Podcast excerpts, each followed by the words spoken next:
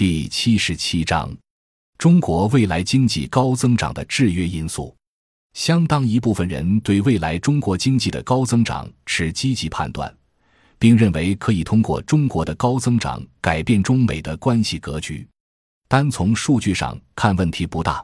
不过，有专家认为，未来中国经济发展的刚性约束将越来越明显。一是国内基础资源的制约，水资源短缺就是其中一个致命的约束。中国水资源只占全世界总量的百分之六点五。但是消耗量却占世界正在使用的水资源的百分之十五点六，由此导致过度抽取地下水，造成湖泊减少和地表沙化等问题。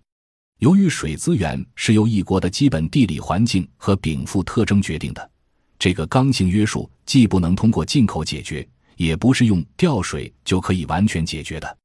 这和经济增长导致的需水量增加构成对抗性的矛盾，比如。“十一五”规划最初提出农业用水水量零增长，但最后方案中还是要增加，否则就不可能达到五点四亿吨粮食的产量目标。现在中国使用了世界百分之十五的水资源，生产了百分之二十五的农产品。如果把蔬菜加起来，比重将近百分之三十，相对来说已经是很高效了。二是战略性资源能源的供给约束。进口依存度过高势必导致国家经济安全受制于人。中国大规模的进出口导致经济安全的外向度越来越高。但凡属资源匮乏型的物品，都不是依靠市场就能保障的。按照传统的资本主义一般发展经验，这种局面背后潜伏着极大的不可控风险。只要继续按照外向型道路走下去，中国对海外能源。原材料的依赖就还有日益加深的趋势，也就似乎没有摆脱依附性地位的可能了。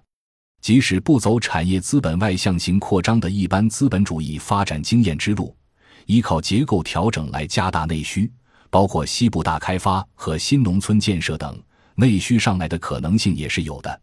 但若按照现在美国梦的发展和消费主义模式，走激进的城市化扩张道路，中国仍然面临着资源。能源、食品等方面的制约，例如，二零一零年国内汽车销售量是一八百万辆，原油对外依存度增加了三个百分点，已经上升到百分之五十五。